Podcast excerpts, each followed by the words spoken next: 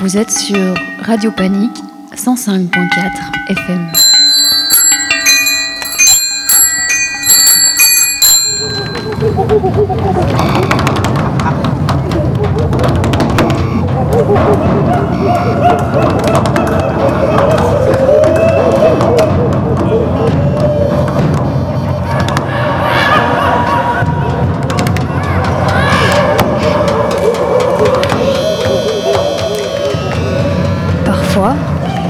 Lors des longues soirées d'hiver, mais aussi des douces soirées d'automne bruxelloises, les ondes de Radio Panique sont interrompues par des grésillements et de drôles de cris.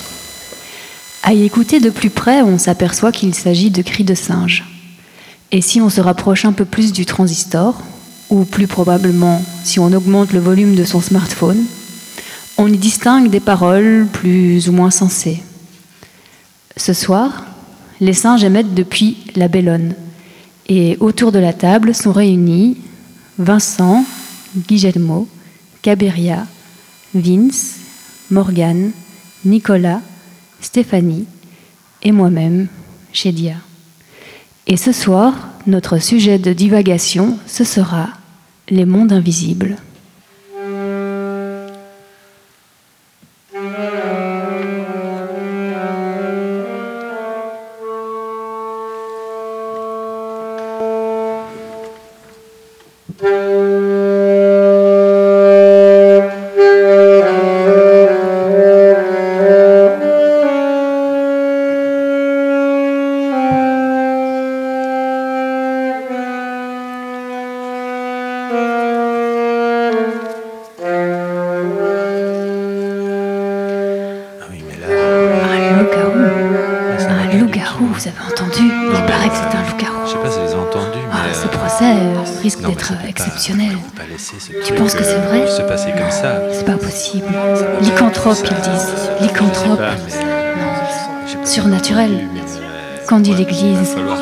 Ça dépasse l'entendement. Je pense que ce procès va vraiment être très long. D'ailleurs, j'ai préparé mon casse-croûte, au cas où.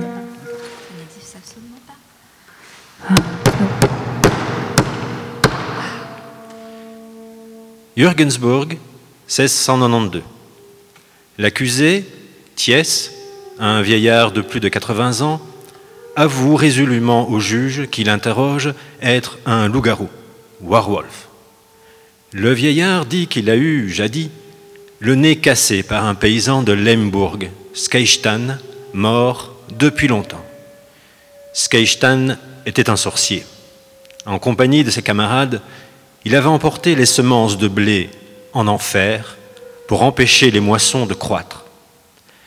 Escorté des autres loups-garous, Thiès s'était rendu en enfer et avait lutté contre Skeistan, armé d'un manche à balai, attribut traditionnel des sorcières, muni d'une queue de cheval. Ce dernier avait, à cette occasion, frappé le vieillard sur le nez. Ce n'était point un affrontement occasionnel.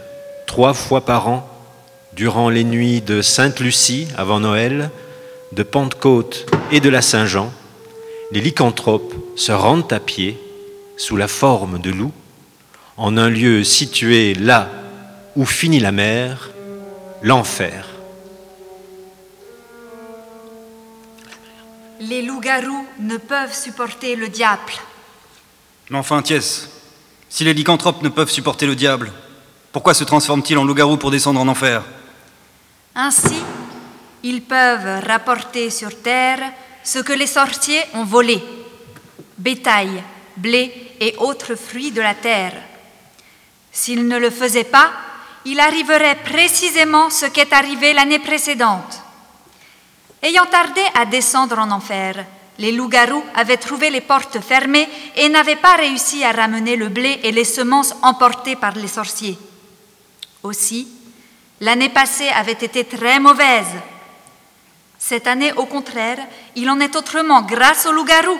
La récolte d'orge et de seigle, ainsi qu'une pêche abondante, ont été assurées. Mais alors, où vont les loups-garous après leur mort? Ils sont enterrés comme tout le monde, mais leur âme va au ciel. Quant aux âmes des sorciers, Le diable les emporte avec lui.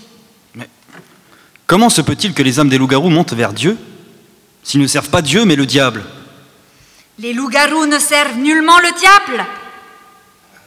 Le diable est à ce point leur ennemi que, semblable à des chiens, car les loups-garous sont les chiens de Dieu, le suivent, lui donnent chasse, le fouettent avec des cravaches de fer. Ils font tout cela pour le bien des hommes. Sans leur action, le diable volerait les fruits de la terre et le monde. Lorsque les loups-garous réussissent à arracher au diable les semences de blé volées, ils les jettent en l'air pour qu'elles retombent sur la terre entière, sur les champs des pauvres, comme sur ceux des riches. À ce point, cela était prévisible, les juges essayent d'arracher à Thiès l'aveu d'un pacte conclu avec le diable. Les chiens de Dieu, les ennemis du diable. On appelle le curé pour le réprimander et lui faire abandonner les erreurs et les mensonges diaboliques dont il a essayé de voiler ses propres péchés. J'en ai assez d'entendre parler de mauvaises œuvres. Elles valent bien mieux que les tiennes, curé, et je ne serai ni le premier ni le dernier à les réaliser. Le vieillard persiste dans ses convictions et refuse de se repentir. Le 10 octobre 1692, il est condamné à dix coups de fouet pour les superstitions et les idolâtreries dont il s'est rendu coupable.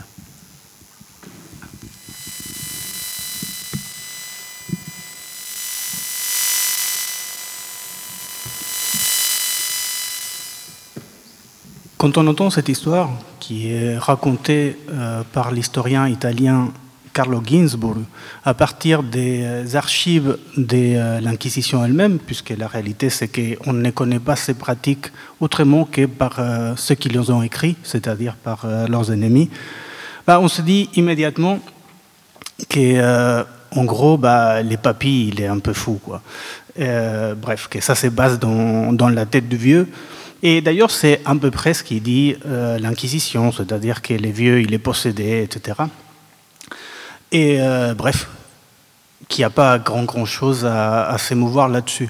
Euh, pourtant, visiblement, ça émeut pas mal l'Église, puisqu'il se préoccupe de faire un procès, etc.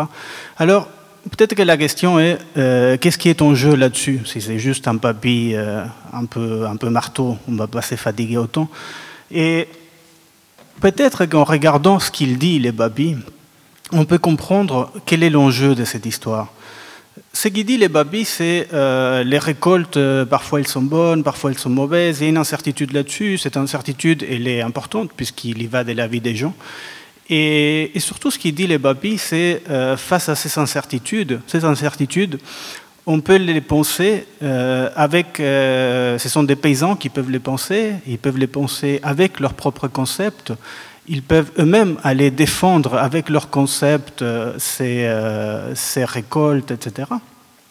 Donc c'est peut-être cela qui pose problème. C'est-à-dire que ce que l'Église va imposer, c'est de dire que quand il y a des, incertitudes, qu'il y a des choses qui nous dépassent, et va, euh, que c'est elle qui va décider ce qui est vrai ou pas vrai, que c'est elle avec ses concepts, etc. On voit bien que les concepts que présente Thiès, on ne les comprend pas. L'Église ne les comprend pas non plus. Et d'ailleurs, l'historien euh, Ginsburg, il dit à peu près ça aussi, c'est-à-dire on ne comprend pas très bien de quoi il parle.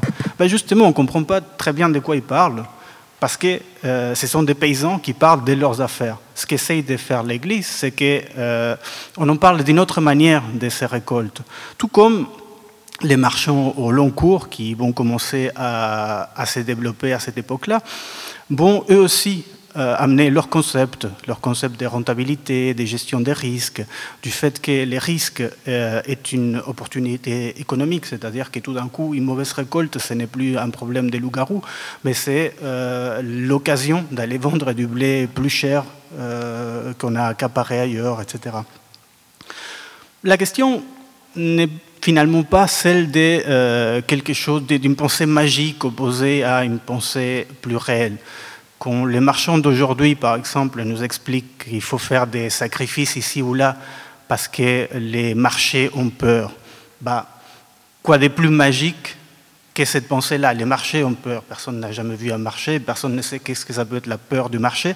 Mais d'une manière très réelle, on nous demande de faire euh, énormément de sacrifices pour combler les, euh, les peurs du marché. Ce que nous voulons faire aujourd'hui avec euh, les ondes électromagnétiques, c'est à peu près ça. Voir comment elles nous affectent, voir que si elles nous affectent, et elles affectent nos vies, puisque ces ondes-là transmettent, énormément d'informations qui ne sont peut-être pas aussi importantes étaient les récoltes à l'époque, mais qui tout de même déterminent nos vies. Hein, par exemple, euh, c'est à travers des ondes que voyagent les informations entre les bourses de Londres et celles de Francfort, qui déterminent énormément des choses de manière invisible. Ces mondes invisibles nous déterminent d'une certaine manière. C'est d'ailleurs qu'il y a un certain groupe de, copines, quelques sorcières de la finance, là, qui vont essayer de, marcher des relais en relais pour montrer que ces relais-là existent, que sur Terre, il y a quelque chose, qu'on avoue, n'est pas les boire, il se passe quelque chose qui, nous affecte.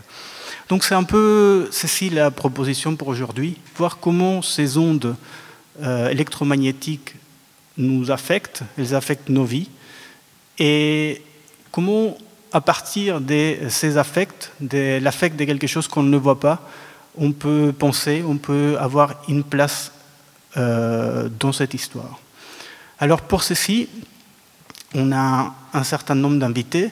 Je vais tout d'abord citer quelqu'un d'essentiel, el maestro Mario Fonseca, c'est lui qui vient de jouer les saxophones et qui a mis en musique ces récits. Nous avons également avec nous Nicolas Prignot, qui a réalisé une thèse euh, sur la question des ondes électromagnétiques et euh, justement de la possibilité d'établir un rapport, de penser ces, ces, ondes. Il est chercheur à l'OLV, si je ne me trompe pas. Presque. Le contrat s'est terminé euh, le 1er janvier, mais donc. il, a été chercheur. Il a été chercheur et il est prof à l'ERG et à Saint-Luc ici à Bruxelles. Voilà, il se présente euh, lui-même bien mieux que je pourrais le faire. Et nous avons avec nous également Stéphanie Denens, qui euh, travaille à IEB, Interenvironnement Bruxelles, et qui a récemment réalisé euh, un dossier qui est à paraître sur la question des ondes électromagnétiques dans la ville. Et je vais peut-être passer directement à, Stéphanie. Peut-être Stéphanie, te demander de faire euh, un peu l'historique, comment on commence à s'intéresser à cette question-ci, qui commence à s'intéresser, de quelle manière on commence à s'intéresser à la question des ondes, quand on commence à s'intéresser? Donc, euh, quand est-ce qu'on s'interroge sur la façon dont les ondes affectent les corps euh, et le vivant? En fait, ça remonte quand même à, pas mal d'années, déjà dans les années 60 et plus particulièrement dans le domaine militaire, puisque ce sont des technologies qui, sont, euh, euh, qui ont d'abord une première vie, souvent, dans le domaine militaire. Hein. La 5G, c'est ça aussi, la 5G qui vient. Elle a une application actuelle dans le domaine militaire et on, va en avoir une application civile bientôt. Enfin, j'espère pas, mais on devra se battre contre ça. Mais en gros, euh, les effets biologiques, la façon dont les ondes affectent les corps est assez bien décrit dans, des documents par des chercheurs, des scientifiques, euh, tant américains que russes, euh, au cœur de la guerre froide. Il y a même quelques expériences qui sont relatées. on en parle d'ailleurs dans le dossier qui, qui, est à paraître, où notamment l'ambassade des États-Unis pendant la guerre froide a, à Moscou euh, était bombardé euh, d'ondes électromagnétiques. C'est une, anecdote que j'ai apprise ici pendant cet été, je ne la connaissais pas. Et, euh, et, forcément, il y a eu... les, corps des, Américains ont été affectés, il y a eu des décès, il y a eu des maladies, etc. Et donc tous ces effets sont recensés, les effets biologiques sont recensés depuis 1900, euh, des, années 60, 66, etc. ça, c'est une, première chose. Alors après, les effets sont connus et puis euh, euh, ils ne sont pas pris en compte. C'est autre chose, mais on a des similitudes pour d'autres substances toxiques, que ce soit le tabac, l'amiante ou même le charbon. Enfin, vous avez accueilli en plateau Alexis Zimmer lors d'une émission qui vous a parlé euh, de son ouvrage. Voilà, donc euh, euh, dès lors qu'une nuisance est, est établie, mais qu'elle elle implique un monde, une économie, une économie de marché, des relations militaires, enfin je sais pas, voilà il n'y aura pas euh, une, communication forcément transparente sur la façon dont les ondes peuvent affecter, surtout si on en fait après un usage civil. Et que voilà, donc c'est un premier élément de réponse. Hein. Mais donc tu dis que euh, les nuisances sont établies et pourtant ça fait polémique entre d'une part les opérateurs et euh, les collectifs militants qui s'opposent notamment à l'installation mhm. d'antennes. Et il y a un point en particulier qui fait polémique, c'est la question d'un seuil d'innocuité de l'idée qu'en dessous d'un certain seuil, il n'y aurait pas d'effet euh, nuisible pour euh, la santé. Mhm. Et ça, est-ce que tu peux expliquer un peu plus? Bah, C'est quoi ce seuil? Comment, comment est décidé euh, ah, ce, seuil, et, comment ça a été décidé aussi à Bruxelles? Alors il y a plusieurs éléments. D'abord le seuil il, bouge constamment, c'est-à-dire que chaque fois qu'une une nouvelle technique arrive sur le marché, parce que c'est des questions évidemment de marché, de la 2G, 3G, 4G, chaque fois des nouveaux marchés, on va voir que les seuils bougent avec eux pour permettre le déploiement des nouvelles technologies, euh, offrir plus de puissance. Donc on va finalement affaiblir euh, la, protection des habitants. Donc on joue là-dessus. La façon dont elles sont établies, on se base sur une réglementation de l'Organisation mondiale de la santé, l'OMS. Euh, qui, dans les années, euh, fin des années 80, euh, a réalisé plusieurs tests. Je ne vais pas rentrer dans les détails, mais pour rétablir la nocivité en fait des champs électromagnétiques à certaines fréquences. Là, on va parler du 900 Hz. typiquement, c'est les ondes GSM. Ça, et ils vont ils vont effectuer plusieurs tests. Ils vont exposer des individus adultes il faut remonter à l'époque, c'est les années 80, pendant 30 minutes, un champ magnétique euh, à, diverses puissances, et ils vont décider que 41,2 volts par mètre. Est la puissance maximale qu'un corps euh, adulte en bonne santé peut recevoir pendant une demi-heure. On est loin d'une demi-heure d'exposition aux ondes aujourd'hui, hein, puisque nos consommations euh, en ondes enfin, ont fortement augmenté. Hein. Mon, GSM, il, émet des ondes, il n'est pas qu'un récepteur, il, produit des ondes. Donc on est constamment exposé. Donc ces, ceux-là ne sont plus valables non plus dans la, dans la façon dont ils ont été établis. Euh, et donc le 41,2 volts par mètre de, de, 89, il devrait être révisé. Alors il y a effectivement des scientifiques qui se mobilisent par rapport à ça, notamment il y a, un comité euh, euh, de l'OMS euh, qui, qui s'intéresse aux effets des, ondes sur la, le cancer notamment. les ondes non, ionisantes. Non, ionisantes, oui. Les ondes électromagnétiques non ionisantes. Euh, et qui, euh, qui, qui, qui, fait que, en gros, les ondes sont classées quand même comme potentiellement cancérigènes. Euh, donc c'est des catégories, c'est des classements, le classement 2B.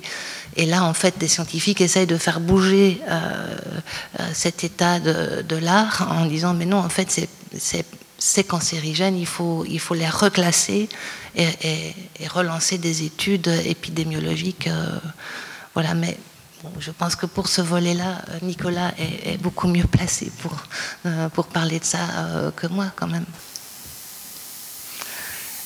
Bah, peut-être alors passer effectivement à, cette question-là. Nicolas, tu, disais dans ta thèse qu'il y a une sorte d'affrontement qui existe depuis quelques années, une dizaine, une quinzaine d'années, entre des militants et euh, des scientifiques, ou entre des militants et des compagnies avec des scientifiques un peu des deux côtés, sur cette question-ci.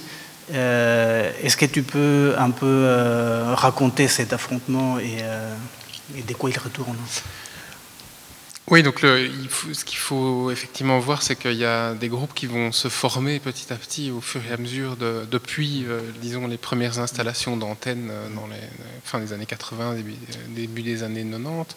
Et donc, on va avoir toute une série de, d'acteurs qui vont effectivement former euh, petit à petit former deux groupes qui vont, enfin, qui vont cristalliser deux, positions. et je pense que tu as raison de souligner le fait qu'il y a des scientifiques des deux côtés. Donc, c'est pas du tout d'un côté des habitants et de l'autre côté les scientifiques qui serait rassurant.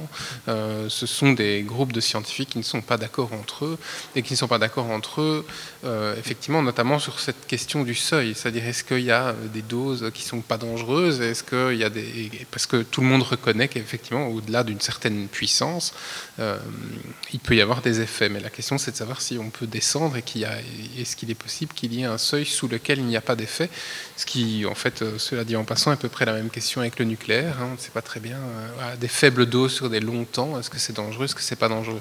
Et pour voir cet, effet-là, le, problème c'est qu'il faudrait euh, faire des études épidémiologiques, c'est-à-dire on va, on il faudrait avoir deux groupes de personnes, un groupe qui est soumis à euh, le facteur qu'on essaye de, de déterminer s'il est cancérigène ou pas, et un groupe qui n'y serait pas soumis. Euh, et alors, c'est des études sur très longtemps, puisqu'on ne déclare pas un cancer euh, en règle générale en, six mois. Euh, et donc, il faudrait qu'on puisse comparer deux groupes comme ça. Et donc ces études sont extrêmement difficiles à faire parce que c'est très difficile de savoir euh, combien de temps on a téléphoné euh, pendant les 30 dernières années, tous les jours, pas tous les jours. Effectivement, dans les années 80, euh, téléphoner 30 minutes avec un portable, c'était beaucoup. Aujourd'hui, les gens téléphonent beaucoup plus et puis ils ne font plus que téléphoner. Ils téléchargent des données, regardent des films, ils jouent à des jeux, etc. Donc on fait plein de choses avec un téléphone qu'on ne faisait pas avant.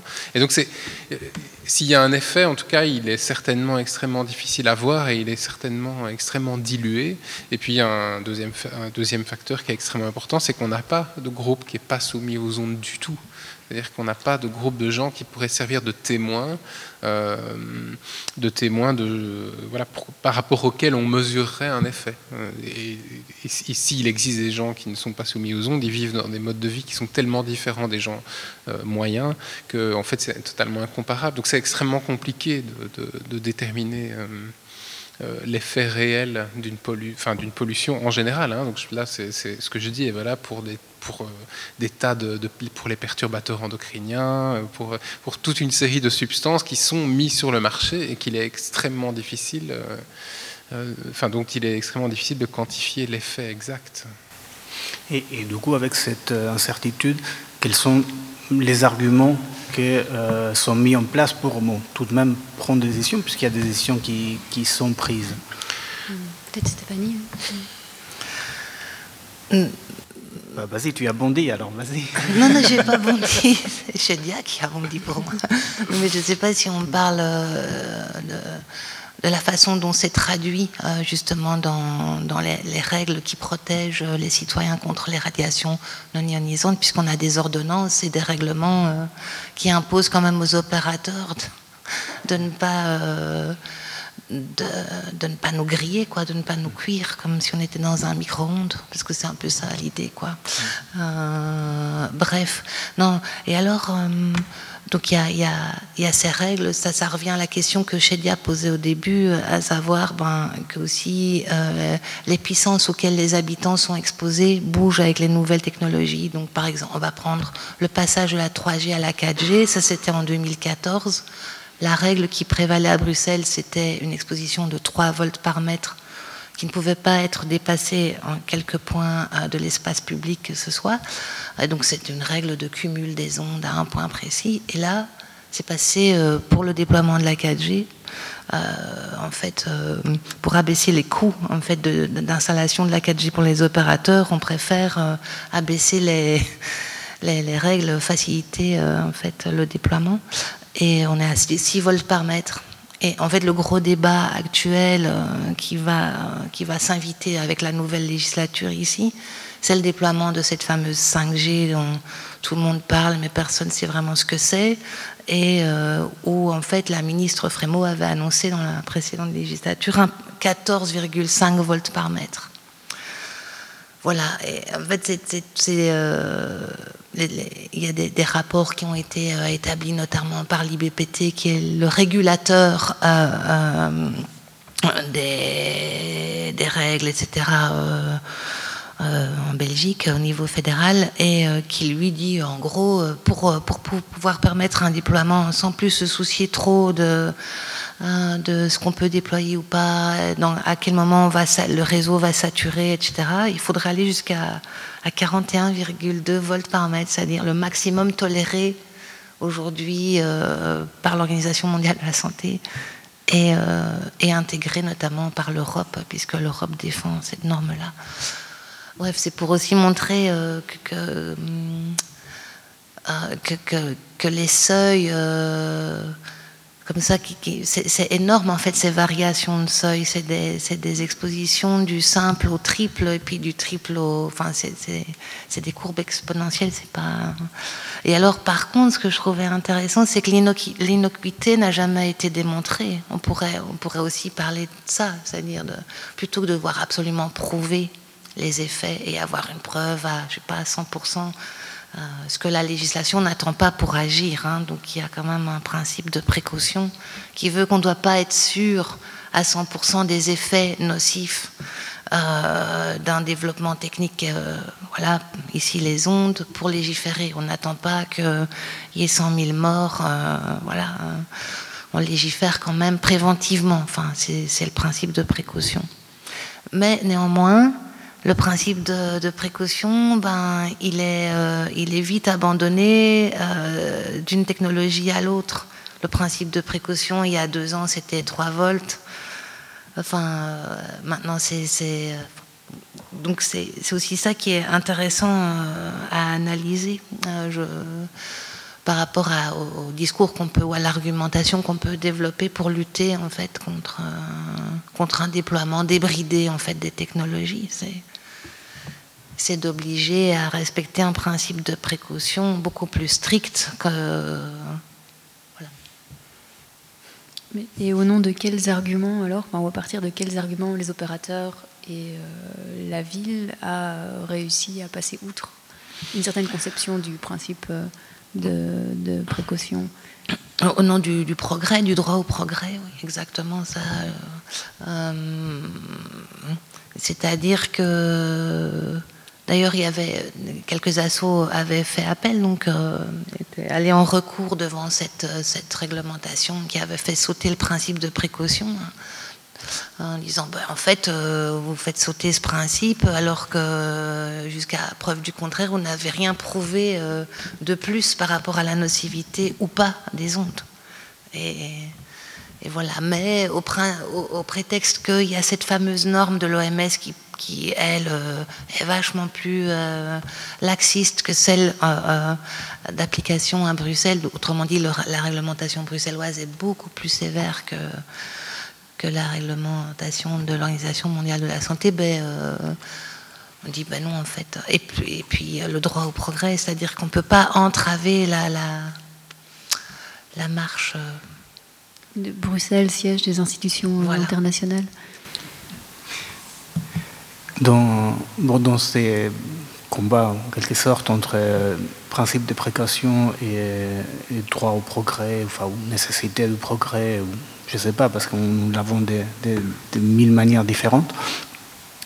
Tu, tu disais à un moment donné qu'il y avait quelque chose qui avait fait irruption, qui avait un peu changé la donne, qui était le fait que euh, toute une série de gens s'est déclaré euh, électrosensibles. Donc le fait que euh, des gens venaient qui disaient bah, ces ondes-là qu'on ne voit pas, qui sont censées ne rien faire, etc., nous, on les perçoit d'une certaine manière.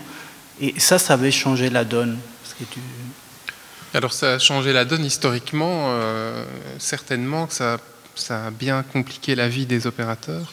Et donc, ce qu'on peut observer, c'est que ça, apparaît, de, disons, de, deux manières différentes. il y a, d'abord, historiquement, on peut regarder que, effectivement, les, premières luttes contre les antennes, les premiers collectifs contre les antennes, ne se tracassent pas tellement de la santé. Enfin, ils, ne se focalisent pas du tout sur la question de la santé. Au départ, c'est plutôt les questions de paysage, surtout dans le monde euh, francophone. Donc, c'est plutôt euh, des défenses de, l'espace public, parce que les antennes sont laides, et donc il y a une question d'esthétique. Une question d'esthétique, et aussi dans les campagnes, c'est-à-dire que ériger des mâts énormes avec des antennes dessus, ben, c'est pas très joli. Et donc au, départ, il y a cette question-là. Et puis petit à petit, les questions de santé s'invitent. Alors effectivement, il y, a, toujours c'est des longues histoires, donc les préoccupations autour de la santé, elles existent certainement depuis très longtemps, mais elles, n'interviennent pas dans l'espace public ou dans le débat public de la même manière dans les années 80 qu'aujourd'hui. Alors, ce qui, est quand même notable, donc c'est bon, il y a des, cas, hein, il y a des, on peut raconter des histoires, notamment aux États-Unis, il, il, y a un patient inaugural puisqu'il y a une il y, a, enfin, il y a dans le Larry King Show, euh, donc un show américain, un talk show très, célèbre dans ces années-là. Euh, un jour, il y a un invité, et c'est un monsieur qui, vient, qui veut faire un procès contre deux fabricants de téléphones portables parce que euh, sa femme est décédée d'un cancer du cerveau et ils vont, il, il, dit que c'est à cause du fait qu'elle était une grosse utilisatrice de téléphone, qu'elle avait le téléphone tout le temps collé sur l'oreille, etc. Donc il perdra son procès parce qu'il n'y a pas assez de preuves de la nocivité du téléphone portable, c'est ce que dire le tribunal. Mais néanmoins, disons qu'aux États-Unis, ça va être le, grand lancement de la crainte de la nocivité pour la santé. Alors en France, il va y avoir aussi euh, notamment un appel des médecins, l'appel des 15 dans le, journal du dimanche avec le fameux cancérologue euh, David Servan-Schreiber, hein, qui, est décédé depuis, mais qui avait écrit toute une série de livres anti-cancer, etc. Et donc il, va y avoir des moments comme ça de cristallisation où le, débat va, changer. Et ce qui va se passer, c'est que les deux groupes dont je parlais, donc le groupe plutôt, on va dire les opérateurs de téléphonie et leurs alliés, et puis de l'autre côté les militants anti-ondes, euh, a un moment, en fait, les arguments se répètent d'un côté et de l'autre et il n'y a pas de discussion. Et, les pouvoirs publics n'arrivent pas à, Enfin, ils décident, mais ça n'apaise pas le débat. Et alors, historiquement, la figure électrosensibilité arrive à ce moment-là en tout cas dans le débat public. C'est-à-dire que à partir du moment où les opérateurs disent mais non, c'est totalement impossible de souffrir des ondes au niveau auquel la population est soumise aujourd'hui, c'est impossible qu'à ces niveaux-là, il y ait quoi que ce soit qui soit un effet sur les corps, qui soit visible, mesurable, etc. Ça, n'existe pas. Eh bien, alors il y, a, il y a toujours cette question de l'électrosensibilité. Donc il y a un moment, il y a toujours quelqu'un qui peut dire mais vous dites que ça n'existe pas. Or, il y a des gens qui en souffrent déjà aujourd'hui. Euh, ces gens qu'on appelle électrosensibles ou électro-hypersensibles, et qui, eux, sont une forme de preuve, entre guillemets, que, euh, eh qu'on peut déjà souffrir des ondes, puisque eux en souffrent aujourd'hui. Et donc là, alors, ça, on peut le voir historiquement. Ça apparaît dans le débat public euh, vraiment au moment où les camps sont très très clivés. Mais ça apparaît aussi, on va dire, argumentativement, c'est-à-dire dans les débats. Euh, j'ai participé à, beaucoup de, débats euh, dans lesquels il y avait des opérateurs, il y avait des interenvironnements, Bruxelles était là, etc. Et c'est un argument contre lequel les opérateurs doivent systématiquement maintenant se battre. C'est-à-dire qu'on leur dit, vous, vous dites qu'il n'y a pas de danger, mais il y a des gens qui en souffrent déjà aujourd'hui. Donc comment expliquez-vous qu'on puisse en souffrir? Et comment alors Comment les opérateurs euh, se défendent contre cet argument? Ah bah, les opérateurs ils se défendent de cet argument. Bah, ça, c'est une question euh, qu'il faudrait développer très, très longuement, mais évidemment, comme c'est des opérateurs et que c'est des chargés de communication, ils disent ça de manière très rapide et très simple, c'est-à-dire qu'ils disqualifient en disant il n'y a aucune preuve que c'est à cause des ondes électromagnétiques que ces gens souffrent. Ça, c'est tout simple. Donc c'est-à-dire qu'en fait, alors ils disent les gens souffrent, euh, ça on peut, tout, le monde en fait euh, reconnaît toujours la souffrance électrosensible, comme si c'était une question de, voilà, on reconnaît, hein, les gens sont souffrants, euh, donc il y a, une, acceptation de leur état. Mais par contre, sur la source de cet état, c'est là que tout le problème se pose. Donc c'est là que les opérateurs vont dire, mais il n'y a aucune preuve que ce soit de ça que vous souffrez, et donc il n'y a aucune raison de, se tracasser de ça. Et alors, alors s'ils sont un petit peu euh, au fait, ils vont, ils vont, en fait, ils vont renvoyer ça à une forme de psychologisation. C'est-à-dire, ils vont dire, en fait, c'est pas dans, c'est dans la tête. Ou bien vous souffrez d'autre chose et vous croyez que c'est les ondes, euh, ou bien, euh, ou bien vous délirez. Donc c'est, et alors il y a un terme technique pour ça qui s'appelle le nocebo. Donc c'est la crainte de, de, quelque chose qui vous fait croire que ça vous fait mal, alors qu'en fait, c'est pas censé vous faire mal.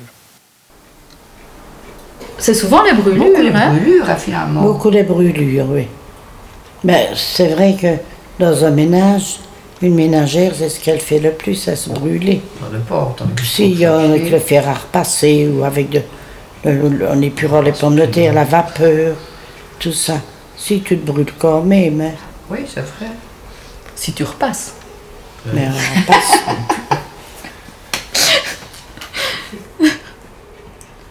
si. T'as fait signer quoi aussi Tous les poros pour les enfants, nous autres aussi. Oh, Chez Mme oui, le ça, fait. oui, ça. Chez Madame le fait. Ah, comme ça. toi. Oui.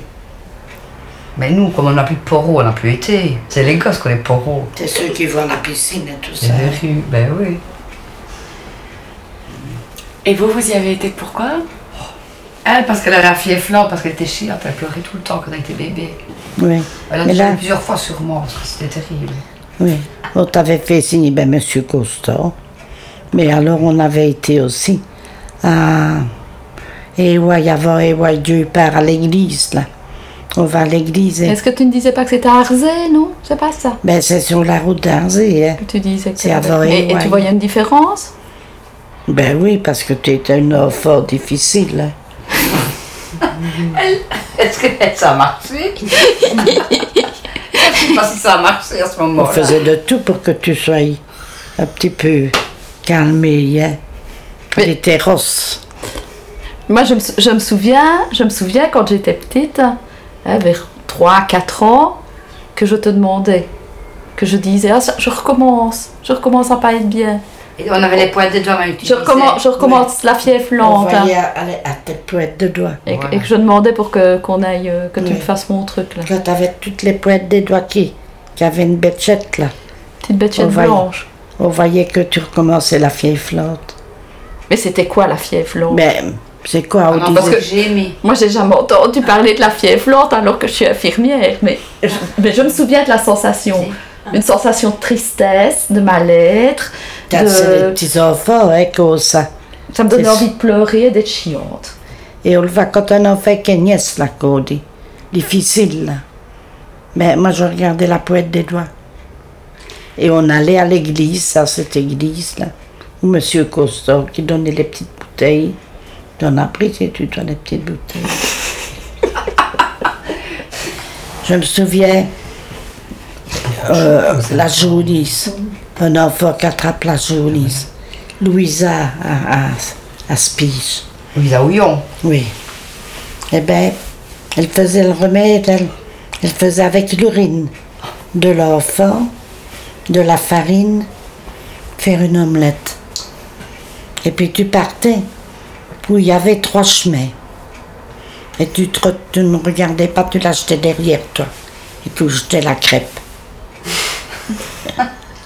et, et elle le fait à plusieurs, à plusieurs enfants, hein, ça. Oui. Pour la jaunisse. Et quoi? Ben, la jaunisse partait. Parce que la jaunisse, c'est des fois difficile hein, à ça. guérir. Et je sais que mon beau-père, il a fait une ménagite et on, on devait, on devait couper un pigeon en deux et En le- sur la tête. sur la tête. Ça, c'est des remèdes de, de vieilles personnes, ça. Bah. Oui. Des vers de terre. Ah oui, mais ça, ça, Ça, remède familial. La hein. famille, ça nous autres. tout le monde. Tout le monde dans la famille. Quand on fait une origine, on prend des verres de terre, on les met dans un mouchoir et au lit dans son cou. Faut aller au lit. Oui, mais Et le lendemain matin, vous enlevez le mouchoir,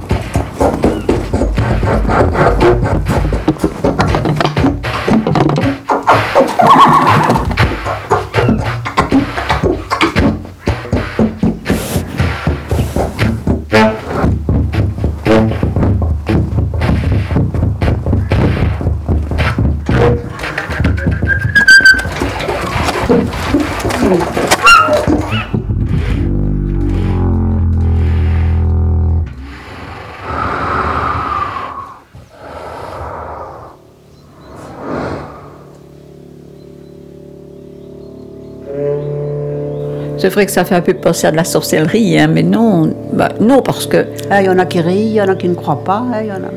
Oh non, je ne crois pas. Voilà. Non. Ben oui, c'est- drôle ça, c'est drôle. Comment est-ce que je vais dire? Ça reste quand même quelque chose de difficile à expliquer. Hein. On se demande comment c'est possible.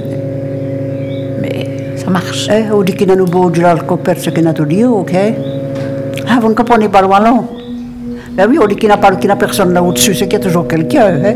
Moi, je dirais que c'est la force de la prière. Enfin, le transmettre. La puissance de la prière, j'ai l'impression. On leur demande même de le transmettre. C'est étonnant. Qui est dit, à mon avis, par quelqu'un quand même qui a la foi. Ben, moi, j'ai toujours cru à ce que j'ai. C'est mon impression. Non, je ne crois pas que ça a rapport avec la religion. Bizarre. À mon avis, ça n'a pas rapport. oui, un petit peu surnaturel, là, hein, oui.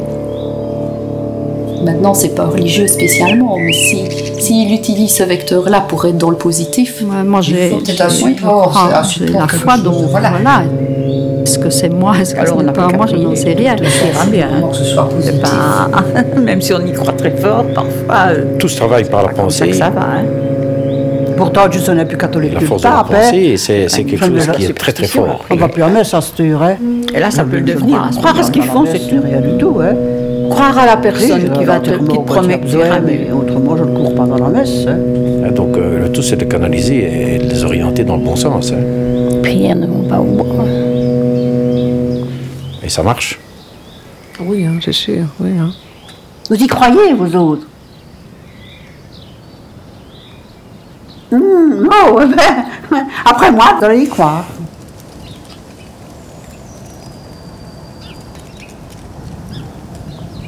Moi, je ne me sens pas du tout ni sorcière, ni, vraiment rien, ni guérisseuse, ni rien, rien, rien de tout ça. Hein. Moi, je le fais vraiment parce qu'on me dit que ça marche, parce que des fois, je me dis, mais c'est possible, quoi.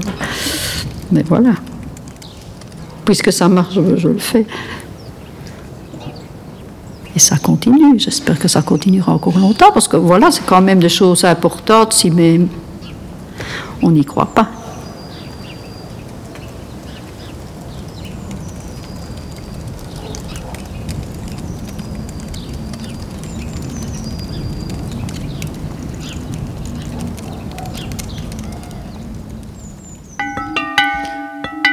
Les Saint Jean Hiver sur les ondes des Radio Panique 105.4.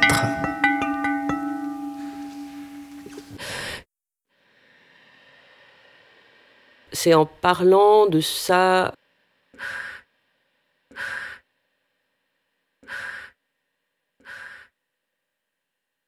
sur la couleur d'un mot, je me souviens plus lequel d'ailleurs. Je parlais la couleur d'un mot à, ma mère. Mm.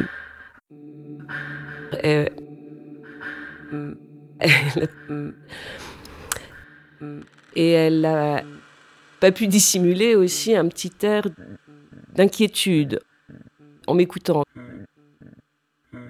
Enfin, il y avait quelque chose d'un petit peu étrange. Et je voyais qu'elle se demandait ce qui se passait. je réalisais au même moment qu'il s'agissait de quelque chose qui n'était pas de l'ordre de, de, la norme, en tout cas pas de la sienne.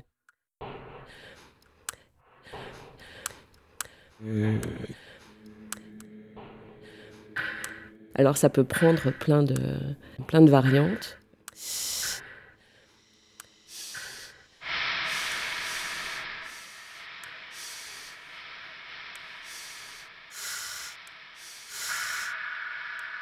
Surtout à la lecture des mots.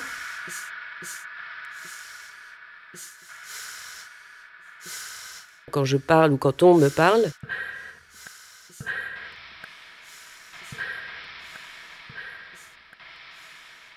je vois les mots en couleur, je vois leur couleur. Au-delà même de, de l'écriture. Je les vois directement en couleur. Euh, Donc ce sont les voyelles qui sont essentiellement en couleur. Les consonnes, elles, sont dans des tons très ternes. Dans des bruns ou des gris foncés, plus ou moins foncés, plus ou moins saturés vers le blanc ou vers le noir. Les voyelles, elles, ont des couleurs très franches, très, très nettes. C'est particulier. Mais c'est.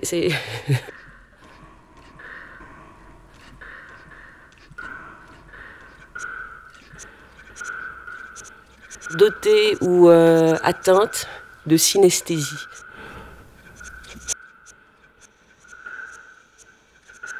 c'est de l'ordre du. Il y, a un, flux, une sorte de, de, de, de flux. Euh... Ah.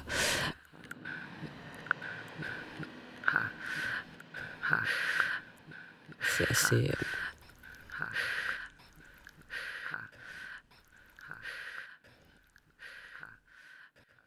Le A est rose fuchsia. Le O est rouge.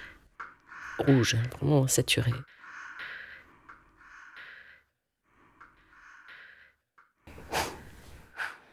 A, rose indien. E, c'est un, vert bleu sombre. Un peu comme euh, une couleur de, petite rivière, de jeune rivière. I, blanc lumineux, blanc euh, ampoule, enfin, c'est vraiment de la lumière. O, c'est rouge, rouge, rouge, c'est le rouge. U, c'est un jaune, un jaune signal, euh, vraiment le jaune. Y, c'est blanc. C'est automatique, c'est pas du tout quelque chose de réfléchi.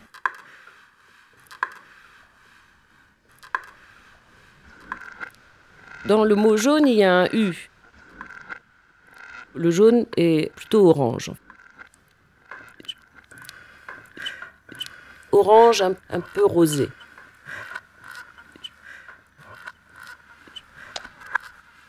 Rose et rouge. Rouge et orange plus soutenu, mais beaucoup plus soutenu que jaune. Le mot vert et noir. Presque noir. Presque noir. Un vert très très très très très foncé.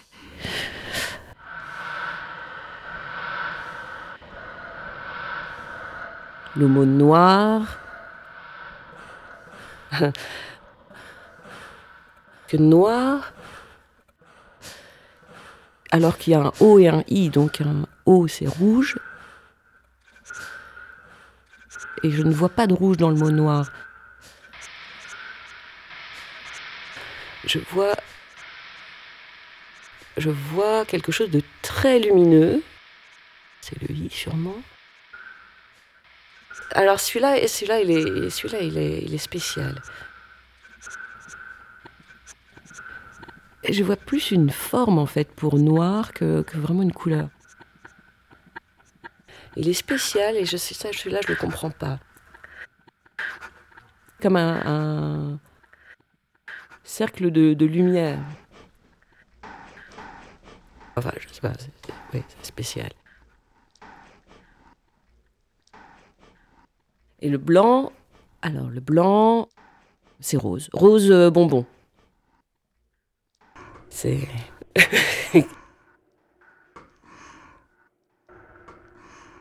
Donc ça n'a aucune relation avec le sens des mots. C'est vraiment, c'est complètement indépendant. Euh, une sorte de traduction dans ma langue, mais instantanément. Ça n'a pas besoin d'un dictionnaire. Pas. Euh,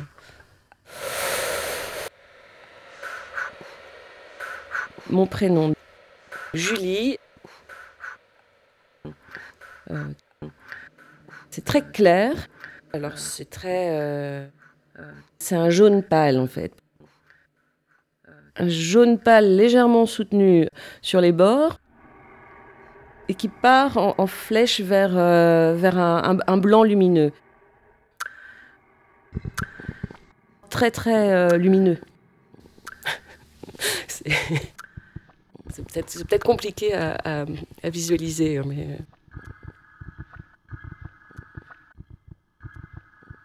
Pas comme une comète, mais. Euh, il y a vraiment des textures aussi. Ce sont des couleurs qui génèrent des textures. Alors c'est un peu compliqué. Donc voilà, nous venons d'entendre euh, les extraits de deux créations sonores. Donc une création sonore de Cabiria Chomel, Des chemins de traverse, et une création sonore de Vincent Matine, qui euh, est avec nous également Cabiria, euh, qui s'appelle Doté ou Atteinte. Je ne sais pas si ça vous évoque des, réactions là, à chaud, comme ça. en tout cas, voilà, ça nous avait semblé pertinent de choisir ces deux extraits. Bon, bah voilà, doté ou atteinte, on est toujours dans le monde de l'invisible, même si d'une manière quand même un peu plus joyeuse que dans le cas des, ondes électromagnétiques qui euh, provoquent des souffrances. Et puis les chemins de traverse aussi, ben, parce que euh, là, on se retrouve en plein dans ces pratiques de guérison qui sont, euh, qui seraient très certainement qualifiées de charlatanisme par la médecine moderne, donc en fait des, des, pratiques où si les malades guérissent, on le reproche de guérir pour de mauvaises raisons. Dans le cas du nocebo, on est dans, avec les électrosensibles, on reproche, on, reconnaît euh, aux électrosensibles de souffrir, mais on considère qu'ils sont malades pour de mauvaises raisons, pas à cause des ondes, mais peut-être plutôt à cause d'un problème euh, psy. Et, euh, et, donc voilà, je voulais peut-être revenir avec toi, Nicolas, sur cette question-là, à savoir que ben, le gros danger et repoussoir pour les électrosensibles, c'est justement d'être qualifiés de maladies euh, psy, et donc ils vont se soumettre à toute une série de tests, et notamment les tests en double aveugle, pour pouvoir, pour essayer de prouver un lien entre les ondes et euh, leur souffrance. Alors est-ce que tu pourrais peut-être revenir sur ce que sont ces tests en double aveugle, mais aussi sur l'histoire de ces tests et comment c'est éminemment lié à la construction justement de la médecine moderne? Euh, l'idée du test en double aveugle, elle est, relativement datée, puisque ça date du début du, du 19e. En fait, euh, il y, avait un médecin à l'époque qui s'appelait euh, Anton Mesmer, qui, voulait, qui, pensait avoir découvert un fluide magnétique animal, donc qui, qui serait un fluide magnétique qui qui, serait commun à tout, le vivant, en fait, euh, à tous les animaux en tout cas. Euh, et il prétendait qu'il avait imaginé un dispositif qu'il appelait le baquet, qu'on appelait le baquet de Mesmer, qui était censé euh, intervenir sur ce fluide magnétique animal. Alors l'idée c'est que, bah, en fait, il se passait plein de choses autour du baquet, c'est-à-dire les gens tombaient en pamoison, enfin, il, y avait des, malaises, il y avait des gens qui guérissaient, il y avait des gens qui souffraient aussi, enfin, on sentait des tas de choses désagréables qui se passaient autour de ce baquet, etc. Et puis c'était quand même rééquilibrer euh, les fluides magnétiques animaux euh, dans les gens, et donc c'était quand même censé les faire en sorte qu'ils aillent mieux, même si c'était pas très agréable au départ. Alors ce qui s'est passé, c'est que c'est là que s'est inventé l'idée que ce, traitement devait subir un test pour pouvoir prouver son efficacité. Et en fait, il était efficace, donc ça fonctionnait. Mais on ne sait pas pourquoi. Et, donc, comme on ne connaissait pas ce fluide magnétique animal, on ne savait pas si c'était possible. Et en même temps, c'était le moment où on inventait euh, les forces de gravité à distance, etc. Donc c'était tout à fait logique et c'était dans l'air du temps. C'était dans le monde dans lequel on, vivait. Pourquoi pas, en fait, que le magnétisme puisse guérir. Alors, il y a une commission qui va se réunir, enfin, qui va faire subir une série de tests. Euh, d'abord, ils vont, subir le test eux-mêmes, c'est-à-dire ils vont, constater qu'en fait, ils sentent bien des choses autour du baquet, donc ça, il n'y a pas de souci. Euh, mais par contre, ils vont imaginer l'idée de demander à un magnétiseur, donc Mesmer ne, le fera pas lui-même, mais ce sera quelqu'un d'autre, de, de, magnétiser. Euh, par exemple le bras de quelqu'un tout en lui disant qu'il magnétise la jambe et en lui, en lui cachant les yeux, donc en, mentant, etc.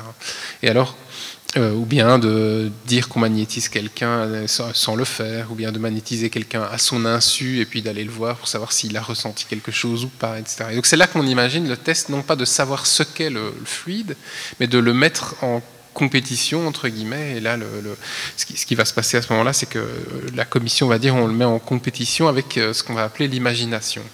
Et donc euh, euh, la, conclusion puisque aujourd'hui ça n'existe plus de, de baquet c'est que l'imagination agit toute seule mais le fluide lui n'agit pas. C'est-à-dire que le fluide sans qu'on ne sache qu'on est magnétisé ne fait rien par contre, euh, quand on dit à quelqu'un qu'il l'est alors qu'en fait il ne l'est pas, eh bien, il, sent bien des choses. Donc l'imagination semble efficace alors que le fluide, lui, quand il est seul, euh, ne marche pas. donc c'est la naissance de la notion de placebo. Alors c'est la naissance de l'idée euh, qu'on doit mettre en compétition effectivement euh, le, euh, une, nouvelle manière de guérir contre des, une autre quelque chose de faux. Donc là effectivement c'est on va tester l'imagination. Et alors le terme placebo arrivera beaucoup plus tard, il arrive presque un siècle plus tard, mais, en tout cas l'idée c'est que, en fait, on hérite, la médecine moderne hérite de ça aujourd'hui, c'est-à-dire que quand on veut introduire une nouvelle molécule sur le marché, marché du médicament, il faut, euh, prenez un groupe de 100 personnes, enfin, ou plusieurs milliers de personnes qui souffrent d'une même pathologie, et euh, vous coupez le groupe en deux, et vous leur donnez à une partie du groupe, vous leur donnez ce qu'on appellera le placebo, qui est euh, une molécule supposée inactive, mais qui ressemble en tout point à la molécule active que vous voulez tester, et à l'autre partie, vous donnez la molécule active. Et puis vous regardez, ben, est-ce que le groupe qui a pris la molécule et, se déclare plus soigné ou en tout cas moins d'effets secondaires. Enfin, ça dépend un peu pourquoi on teste, mais en disant, pour simplifier, on va regarder s'ils sont, mieux guéris que le groupe qui n'a pris que la, molécule inactive qu'on va dénommer placebo. Alors, ce qui est intéressant, c'est qu'en fait, dans le groupe qui prend le placebo, il y a plein de gens qui guérissent aussi. Et, euh, dans le, et, ça, c'est ce qu'on va reprocher, ce qu'on reproche depuis le début, disons, de, ce test euh, contre le baquet de Mesmer, c'est-à-dire qu'il y a une des personnes dans la commission euh, qui, est un naturaliste et qui va, qui va dire mais en fait on, invoque l'imagination et on ne sait rien de son pouvoir, c'est-à-dire on, ne sait rien de pourquoi les gens guérissent finalement. On, constate juste que bah, ils guérissent pas spécialement par ce fluide qui n'existe pas, mais en fait on, remet tout dans le placebo, enfin dans l'imagination. Donc aujourd'hui, c'est encore comme ça, c'est-à-dire on dit c'est l'effet placebo. Et en fait, personne ne sait ce que c'est l'effet placebo. C'est pas compliqué. Et en fait, c'est même le repoussoir contre lequel la médecine se, se, définit. Enfin, la médecine contemporaine se définit comme guérissant mieux que quelque chose qui n'est pas censé guérir, qui est le placebo. mais alors c'est un objet, le placebo, c'est-à-dire dans le test c'est un objet. Mais après on va, il y a un, un abus de langage qui est de dire, de parler d'effet placebo. C'est-à-dire qu'on va dire, euh, ben, vous avez guéri par homéopathie, ou bien les, les, coupeurs de feu euh, du reportage qu'on vient d'entendre, ou ben, tout ça, ça fonctionne, mais ça fonctionne pas parce que ça doit fonctionner. Ça fonctionne parce que les gens s'imaginent que ça doit fonctionner, ou c'est leur imagination qui fonctionne, et donc on va dire c'est un effet placebo. Mais on ne sait pas comment ça marche, on, ne sait rien du tout de cet effet placebo. Et donc c'est vraiment un effet fourre-tout. Alors, il y a un sens technique dans la définition d'un médicament, c'est-à-dire c'est un objet et qui est censé, en fait, c'est même pas activer l'imagination, puisque dans les gens qui prennent la molécule active, les gens sont tout aussi imaginatifs, c'est-à-dire qu'ils ne savent pas s'ils ont la molécule ou s'ils ont le, placebo. Et donc, en fait, tous les gens dans les groupes euh, s'imaginent des tas de choses. Il y a des paranoïaques qui s'imaginent que eux certainement ils l'ont pas. Il y a des, optimistes qui sont sûrs qu'ils vont s'en sortir. On trouve de tout comme, parmi la population normale. Et donc le, point c'est qu'en fait ne, ne, on ne sait pas arrêter l'imagination, on ne sait pas la mettre en variation. Donc en fait on sait juste espérer que statistiquement il y aura des gens qui vont s'imaginer les mêmes choses dans les deux groupes et que donc ça, rétablit l'imagination. Bon. Ça c'est et donc parler d'effet euh, nocebo, en, définissant ça comme l'inverse d'un effet placebo, on serait quand même tenté de se dire que l'effet d'un truc dont on ne sait rien, c'est quand même un peu bizarre, enfin, d'aller dire que c'est l'inverse de quelque chose qu'on ne maîtrise absolument pas, mais en disant c'est une autre facette de la même chose, c'est-à-dire que euh, si, un infirmier qui vient vous faire une piqûre vous dit attention, ça va faire très mal, vous, serrez les dents parce que c'est vraiment très très très douloureux, en général vous avez déjà mal avant que l'aiguille n'ait atteint votre corps. Et donc on va dire ça c'est l'effet nocebo. Euh, alors on serait quand même tenté de, disqualifier ça en disant euh, en fait cet effet nocebo comme explication est quand même euh, un peu douteux. par exemple, dans la littérature scientifique, on va quand même trouver des, tas de cas il y a un cas que je trouve qui est extrêmement intéressant parce qu'il est, très parlant, c'est euh, c'est le moment où, c'est dans les années 60, on teste euh, des, asthmatiques, des personnes qui souffrent de crise d'asthme. Et euh, en leur présentant un espèce de tube euh, avec de l'air pur dedans, et on leur dit on va, on va tester une substance euh, extrêmement irritante pour les bronches, extrêmement donc attention, mais on est là, vous inquiétez pas et ça. On va vous provoquer une crise d'asthme artificiellement grâce à cette substance, parce que derrière on a un nouveau médicament et on veut tester le médicament pour voir si ça apaise votre crise d'asthme. Et ça manque pas, c'est de l'air pur. les gens, enfin la majorité des gens qui sont soumis font une crise d'asthme. Euh, ils déclenchent une crise d'asthme. Et puis on leur présente le même tube en fait avec le même air en leur disant voilà c'est la nouvelle molécule, c'est un médicament pour vous guérir, etc. Euh, et les gens guérissent, aussi, enfin la crise d'asthme s'arrête instantanément. Donc c'est pour ça qu'on dit c'est la même facette euh, d'une même chose. Mais ce qui est quand même intéressant de remarquer, c'est que l'asthme, personne ne dit que l'asthme est lié à un effet nocebo. C'est-à-dire qu'on dit on peut provoquer des crises d'asthme à cause du stress, etc. On peut mettre les gens dans des conditions pour qu'ils provoquent une crise d'asthme, mais personne ne dit que l'asthme est lié au enfin que c'est à cause d'un effet nocebo. Alors qu'on peut montrer effectivement a des, des gens peuvent peut-être euh, euh, penser, développer des symptômes proches de l'électrosensibilité alors que le modem est éteint, si on leur dit attention, vous savez, ça émet beaucoup et c'est très dangereux, etc., ben, on peut peut-être déjà ressentir des picotements au bout des doigts. Euh, donc on peut s'imaginer toute une série de symptômes qu'on peut ressentir. Mais là, on va dire, ben, comme on peut les provoquer comme ça, on peut dire que c'est dû à un effet nocebo. Alors la grande différence, évidemment, entre les deux situations, c'est que l'asthme euh, euh, notamment, enfin, une des, choses qui fait vraiment la grosse différence, c'est qu'il existe un médicament euh, qui s'appelle la ventoline, enfin le, ventolin, hein, donc pour, arrêter les crises d'asthme. Et donc il y, a, une cause physique reconnue, etc. Alors que dans l'électrosensibilité, c'est beaucoup plus polémique et il n'existe pas évidemment aujourd'hui de tests qui permettent de, de savoir si quelqu'un est électrosensible ou pas. C'est uniquement sur le témoignage des personnes elles-mêmes. Donc c'est souvent un autodiagnostic. Mais est-ce que le risque ne serait pas de trouver un médicament, justement, contre ce qui serait nommé la maladie de l'électrosensibilité, et du coup de rester uniquement cantonné dans le, cadre, euh, dans le cadrage sanitaire de, la question de, des antennes, des téléphones portables, alors que dans ce qui est avancé dans les arguments euh, par les collectifs euh, militants, mais ça tu pourras en parler mieux, mm-hmm. Stéphanie, euh, contre les antennes, il n'y a pas que la question sanitaire, il y a tout un monde qui est transformé par, par ces êtres qui, qui, nous entourent, mais, mais tous ces, enfin, tous ces sujets restent toujours hors cadre ou illégitimes, enfin, non pas voir au, chapitre.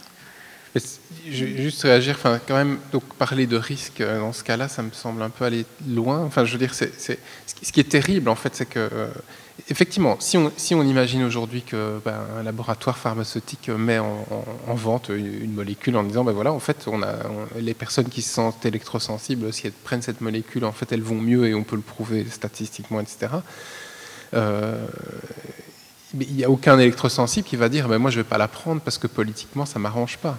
C'est-à-dire que ce, serait scandaleux de dire à ces gens, mais vous ne devez pas prendre cette molécule euh, parce que ça a des effets euh, qu'on ne veut pas avoir. Donc ça, c'est évidemment une prise terrible de l'industrie pharmaceutique, mais, en même temps, c'est tout à fait euh, enfin, je veux dire, c'est tout à fait légitime. Il n'y a aucune question à avoir par rapport à ça. Donc, mais ce qui serait intéressant dans ce cas-là, évidemment, c'est que du coup, ben, être reconnu sur ce mode-là comme maladie, en fait, ça le risque, à mon avis, c'est qu'alors, du coup, ben, le, problème est reconnu, mais en même temps, il est déjà réglé. Ça, c'est vrai que, du coup, ça permettrait de ne plus se poser la question. C'est-à-dire que, euh, pour aller, je politiquement, ça permettrait de dire, ben, effectivement, maintenant, on reconnaît qu'il y a un problème, mais en fait, on a la solution, c'est une molécule. Euh, par contre, alors du coup, ça permet effectivement de ne pas se poser toute une série d'autres questions qui sont, puisque les, euh, les, questions des ondes électromagnétiques ne se limitent pas à l'électrosensibilité, effectivement que ça pose toute une série d'autres problèmes. Et donc, effectivement, à partir de ce moment-là, euh, l'argument entre guillemets de l'électrosensibilité comme ce qui enraye un peu le discours des opérateurs qui disent qu'il n'y a aucun danger, pourrait effectivement être passé sous silence, mais ça ne règle rien des autres questions. Mais ça n'empêche, enfin, je veux dire, c'est de la part des électrosensibles, ce serait évidemment une libération pour eux dans le monde dans lequel on vit. C'est-à-dire qu'ils euh, pourraient reprendre une vie normale et pour beaucoup d'entre eux, ce serait une, vraie liberté retrouvée. Enfin, ça, ce serait évidemment. Euh, Stéphanie, tu avais l'air sceptique ou tu Je suis sceptique pas parce que d'abord, il y a peut-être plein d'électrosensibles qui s'ignorent, c'est-à-dire que il y a plein de gens qui sont insomniaques. On n'a jamais fait de lien de cause à effet entre leur insomnie. Enfin, il y a beaucoup de symptômes qui sont listés dans les, les, symptômes que ressentent les, les électro-hypersensibles qui sont attribuables à, à plein d'autres maladies, à plein d'autres affections. Donc déjà là, c'est. Mais est-ce que ce que je trouve euh, intéressant aussi dans ce qui vient d'être dit, c'est que euh, ça voudrait dire que dès lors qu'on développe une molécule, euh, de toute façon, sont les, c'est toujours les corps qui doivent s'adapter. Hein. donc c'est le corps qui est malsain, c'est pas l'environnement qui est malsain. Donc on va pas agir sur l'environnement malsain. Donc on va outrepasser en fait les constants le constat est fait, mais on va continuer à, émettre des ondes, on va continuer à polluer l'air. Enfin, je veux dire, la, pollution de, l'air, elle est reconnue depuis euh, le début de l'industrialisation. Ça n'empêche pas, enfin, la mortalité de l'air, ça n'empêche pas de, que les entreprises continuent, euh, moyennant adaptation des, des tuyauteries à dégager plein d'air malsain dans, dans l'atmosphère. Donc, je veux dire, c'est toujours partir euh, de la problématique, c'est qu'il faut adapter nos corps à, cet, à cet environnement malsain. Et donc, c'est toujours déplacer le problème, en fait. Euh. Et en l'occurrence, ici, euh, comme on est tous exposés aux ondes, on n'est pas tous égaux devant la maladie. Ça, c'est pour n'importe quoi. Euh, voilà. Et alors, si, si, Gérald était là, je ne peux pas parler à sa place, mais c'est parce qu'il il en a parlé dans. Gérald, qui est une personne qui est électrosensible. Voilà il dirait mais en fait il y a des médicaments qui existent. Moi quand je prends un somnifère, je, dors mieux, même si je suis affectée par, euh, par les ondes euh, et que je suis irritée par, par ces ondes qui m'entourent. Donc il a, euh, voilà, s'il est en présence par exemple d'un poste Wi-Fi, il va moins bien dormir, mais s'il prend un, somnifère, ben ça va quand même l'aider un peu à dormir. Donc enfin je veux dire, ça serait quoi cette molécule?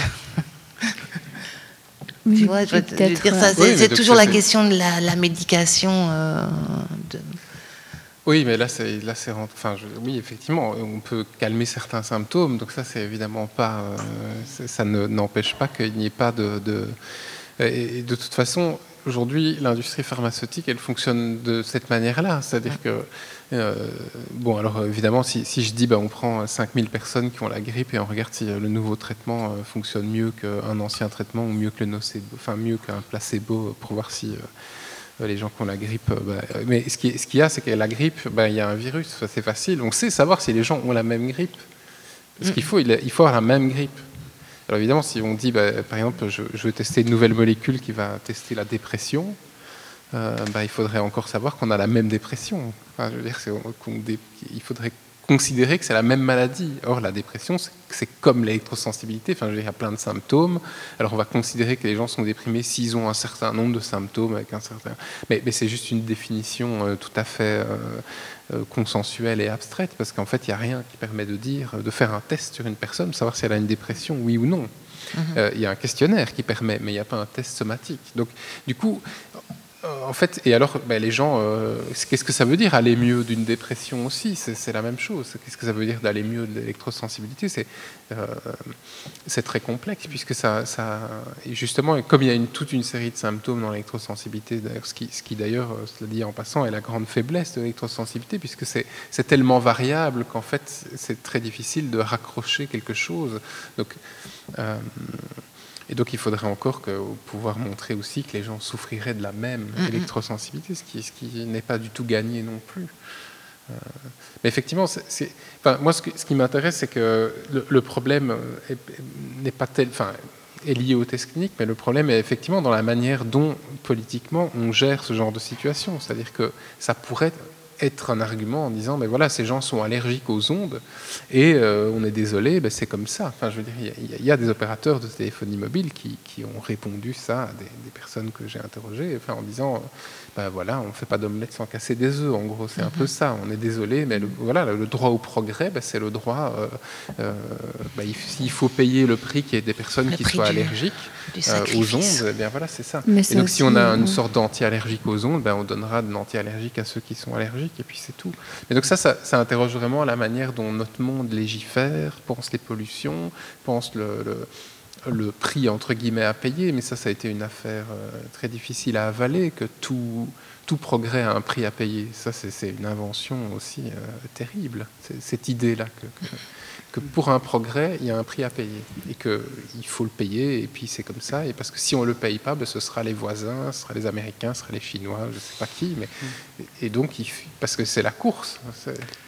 Oui, ce sens-là aussi, c'est intéressant de, regarder à quel point c'est pas non plus une question d'arguments rationnels, arguments contre arguments, etc. C'est-à-dire que réellement, quand on nous dit c'est les progrès, on sent physiquement, ok, c'est les progrès, comme c'est un gros truc, les, progrès, enfin, je veux dire. Et euh, c'est-à-dire quand on dit aux gens, oui, mais alors vous voyez, enfin, je sais pas, comme il y avait dans ta thèse euh, une pub où dit vous voulez revenir à l'âge des pierres, etc.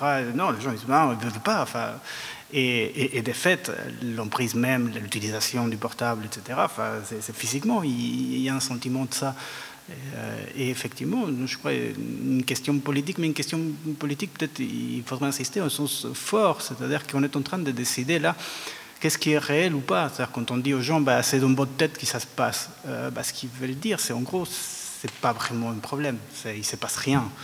Euh, si c'est dans votre tête, c'est que c'est pas grave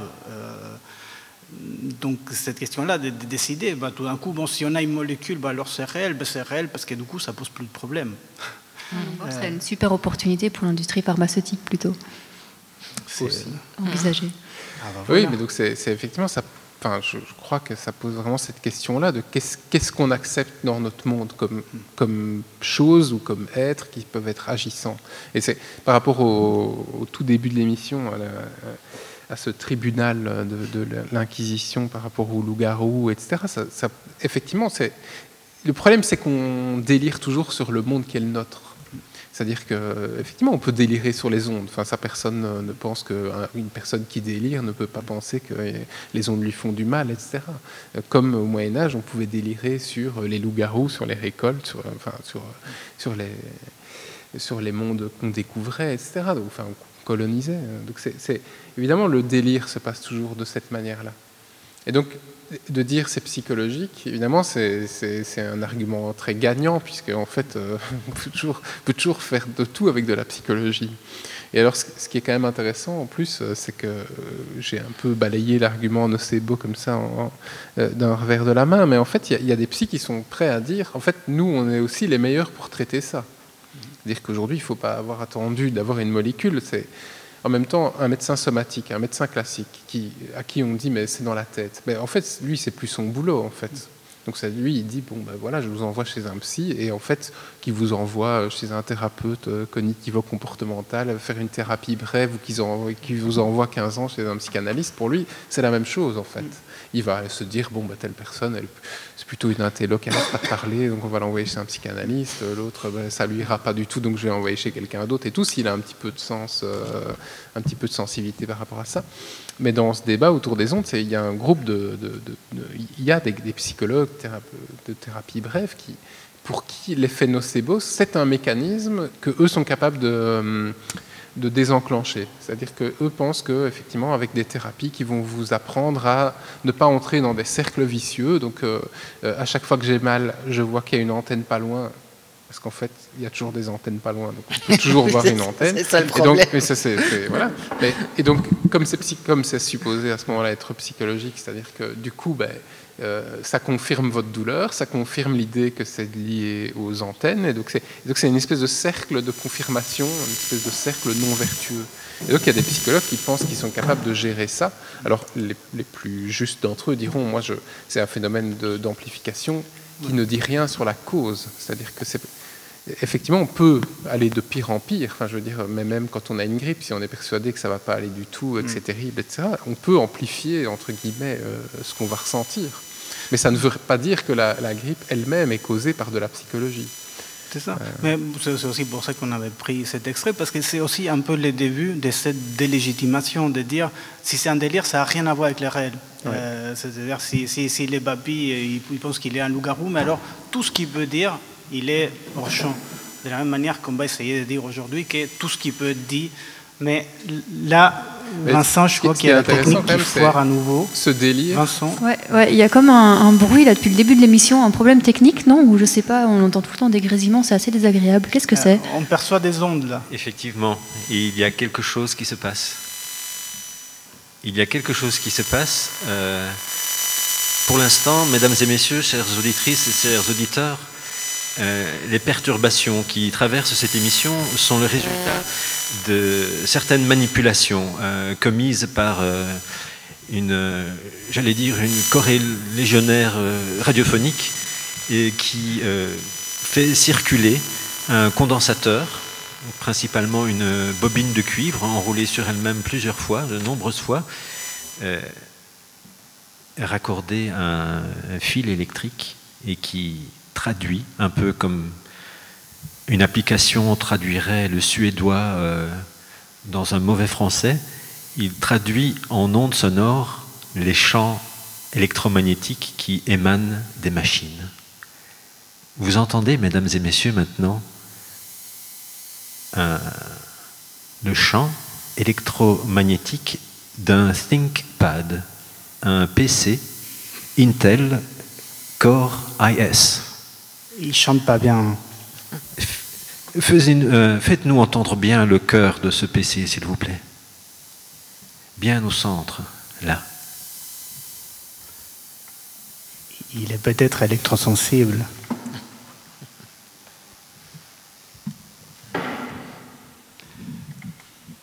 Bien. Maintenant que. Maintenant que Kaviria arrêter de jouer avec on sa bobine. Aime disparaître. On choisit des zones invisibles. On s'y exhibe. On n'y fait rien. On ne bouge plus. On apprend.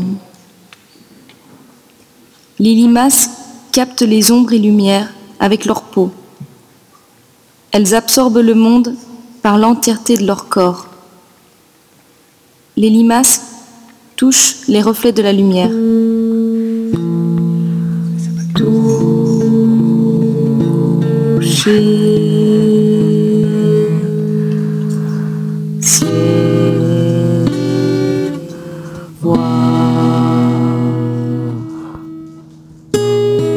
On creuse notre trou, on choisit une zone urbaine invisible car non convoité. On s'y perd, on y perd tous nos repères. On arrête d'exister, puis on revient.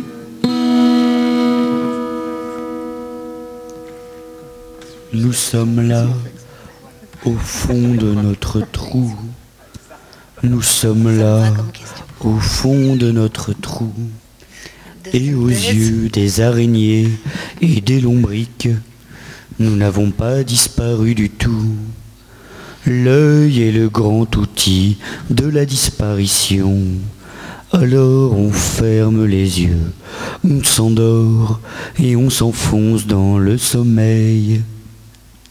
Nous revêtons notre cape de transparence nous sommes des ondes connectées à l'impalpable. On creuse. On veut creuser ce rapport au regard dans la disparition. On veut disséquer l'organe social du regard. Tiens, ouais, disséquons un œil. Ça tombe bien, le lombric est chirurgien et il a chopé un œil qui traînait quelque part. Il enlève la cornée jusqu'à l'iris, dont il extrait une toute petite boule noire. Il l'ouvre à son tour et dévoile deux autres microscopiques boules encore plus noires. Il nous les dépose dans les mains. Malgré leur taille, elles paraissent extrêmement denses et lourdes. On sent ce regard pesant gonfler entre nos mains. On sent ce regard pesant, gonflé entre nos mains, quelque chose se passe à l'intérieur. On sent qu'ici se trouve un haut lieu de l'apprentissage et de la relation au monde.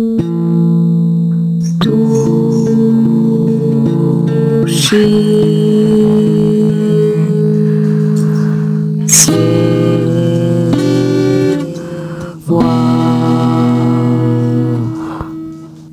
le palpe, on le malaxe, on le fait rebondir. On s'en fait un ballon de foot et on le shoot contre les arbres. Les boules de densité oculaire sont si lourdes qu'on se pète les pieds à chaque shoot. C'est l'anthropologie sportive du regard.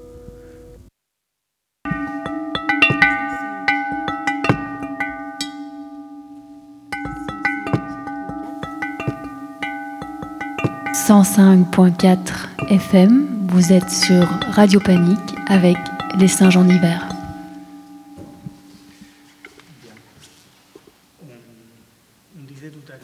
On avait commencé à, revenir là-dessus, que euh, le fait que d'une certaine manière, des gens soient sensibles à ces ondes électromagnétiques, euh, ça serait en tout cas, ou ça l'est peut-être, une possibilité aussi d'avoir une prise sur ces ondes qui, euh, elles, ont une prise énorme sur notre vie, qui nous affecte d'énormément de manières.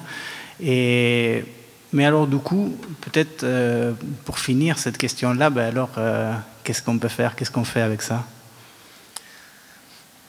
Ça dépend de quel côté on se place. D'une autre. D'une autre. Alors, je vais d'abord dire que, en fait, il y a des trucs très drôles. C'est que moi, je pense que tout le monde reconnaît l'effet des ondes sur les corps. Et euh, il y a de plus en plus de fabricants qui proposent des choses pour le tout venant. Pas encore chez Ikea, parce que ça, ça reste un truc de riche. Hein. Donc, euh, y a, je vous ai parlé au mois de juin des, euh, couvertures d'une certaine marque française euh, qu'on achète plutôt du côté Toison d'Or. Ou, voilà. Et voilà, qui vend des petites couvertures, des petits bonnets pour protéger bébé et maman des ondes. Et là, maintenant, il y a un nouveau berceau de design qui filtre les ondes électromagnétiques qui est sorti. Donc, je pense qu'il y a quand même pas mal de gens qui, qui s'inquiètent, euh, enfin qui s'inquiètent pas, mais qui se disent qu'il y a quelque chose à faire vu le, les, les, ondes qui nous entourent. Donc ça c'est la, ça c'est la version cynique. C'est genre euh, et individualiste. Et individualiste. Mais, mais tu veux dire qu'il y a économiquement des possibilités Économiquement euh, impossible pour 99% des gens quoi. Je veux dire le berceau, ils ont pas mis le, le prix du berceau, mais bon quand même. Hein. C'est, c'est de l'ébénisterie de luxe quoi. Bref. Et, euh, et alors, du, du, d'un autre côté, euh, on, donc c'est la lutte qui s'organise, mais euh, il y a quand même plusieurs choses. Soit on essaie de, parler au plus grand nombre et de se dire, les gars, en fait, il ne faut pas consommer.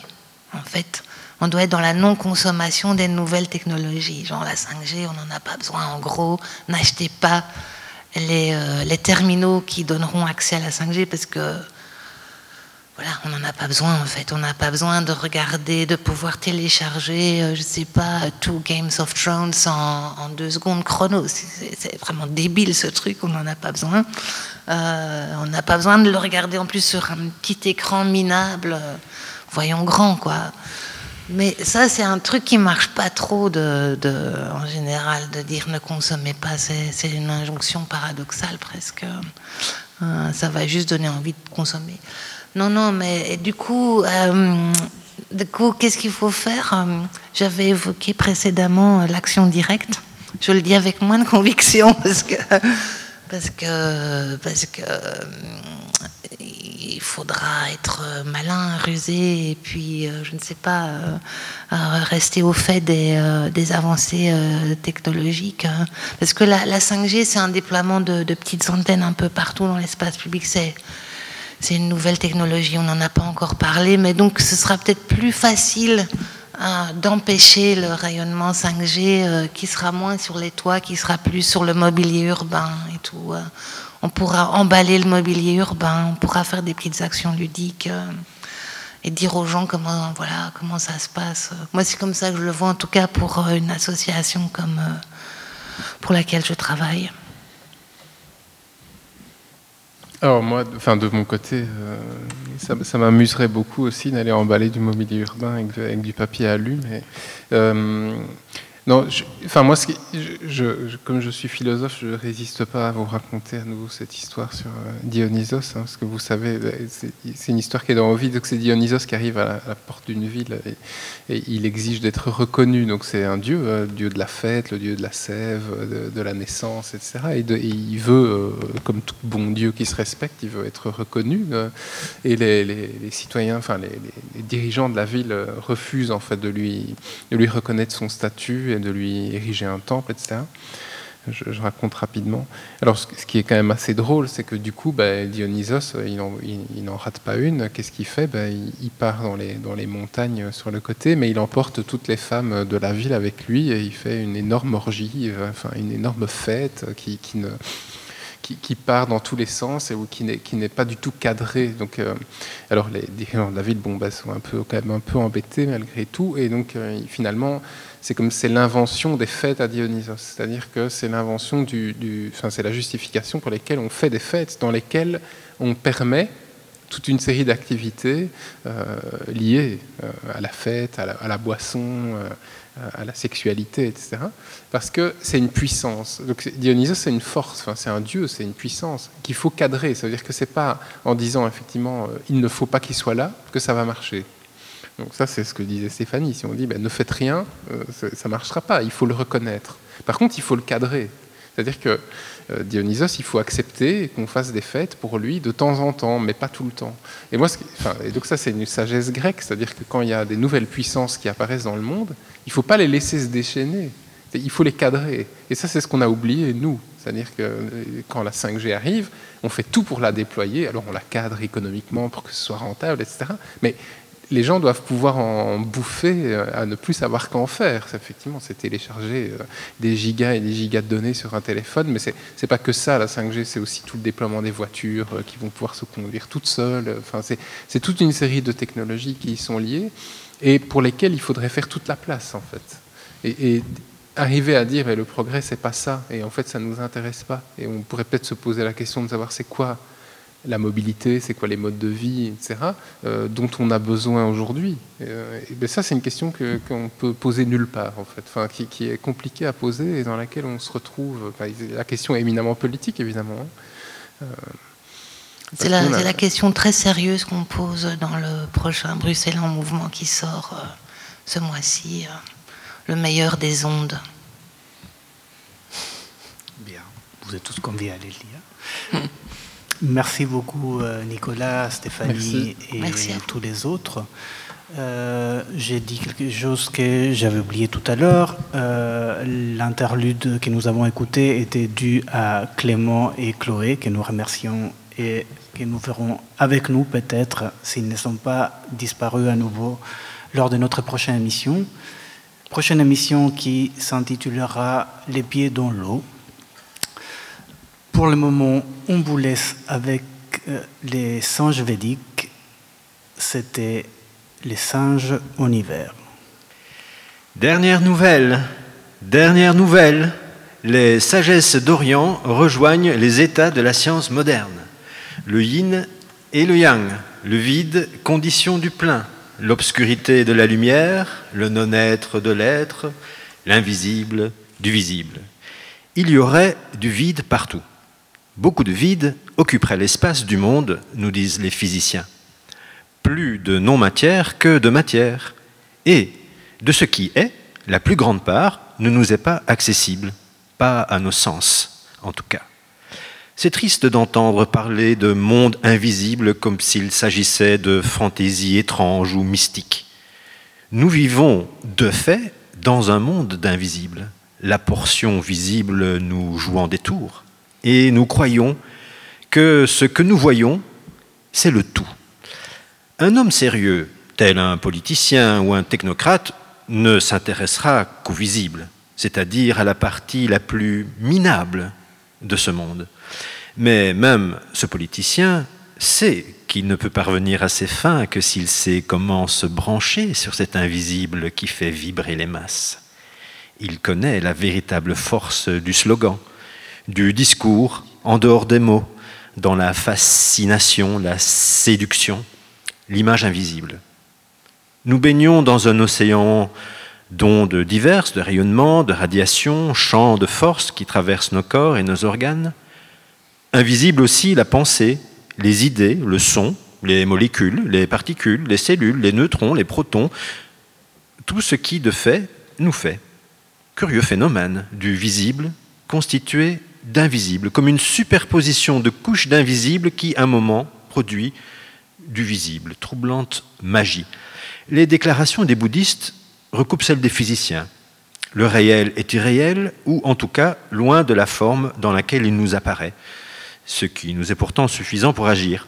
D'où les conceptions du monde comme fantasme, reflet, illusion bien réelle, mirage. La réalité, personne ne l'a jamais vue. Grosse blague philosophique. Le monde nous est caché. Il se cache le monde, comme les animaux, qui préfèrent, eux aussi, le camouflage. Le tout du tout ne veut être vu. Si on le voyait, on en perdrait la raison. D'abord la nôtre. La raison du monde nous échappe. Une fourmi tentant de comprendre un accélérateur de particules. Elle est un peu dépassée. Son monde, c'est le grain de sucre qu'elle transporte. La raison du monde ne se montre pas, dirait-on, préférant la discrétion. Chez Spinoza, la nature et Dieu, c'est la même chose. Vouloir voir le tout, c'est comme regarder Dieu en face, ça rend fou. Pas besoin de fantômes ou d'esprit pour s'intéresser à l'invisible. Une femme sérieuse, comme une présidente ou une actionnaire de société, dira que si ça ne se voit pas, c'est que ça ne nous regarde pas, que ça ne s'adresse pas à nous. C'est une manière de voir, comme quand bébé pleure parce que maman quitte la pièce. Il croit alors qu'elle a cessé d'exister, puisque ne la voit plus. On en est là, on pense avec les yeux. Prendre en compte euh, l'invisible sera peut-être euh, notre affaire à nous, psychologues euh, cosmiques, artistes désargentés, engagés en politique, radioteurs philosophiques à antenne. Pour nous qui sommes dans cette pièce, le reste de l'humanité aussi nous est comme invisible. Invisible, les régions, les quartiers, les invasions, les enjeux, les conflits, les débats, les salles de torture, les prisons, les armées, les think tanks, tout cela, et plus encore, ne nous est pas accessible. Tout cela aussi comme dans une autre pièce. Et on ne les entend pas non plus, ces gens qui crient, qui hurlent, qui chuchotent, qui se parlent dans la nuit, qui raturent des feuilles de papier, qui calculent, qui marchent le long d'une route déserte, qui se suicident dans un motel. Cela veut-il dire qu'à part nous, rien n'existe? Être de gauche, peut-être, finalement, reviendrait à faire ce choix, le choix de prendre en compte ce qui ne se voit pas et de le rendre visible.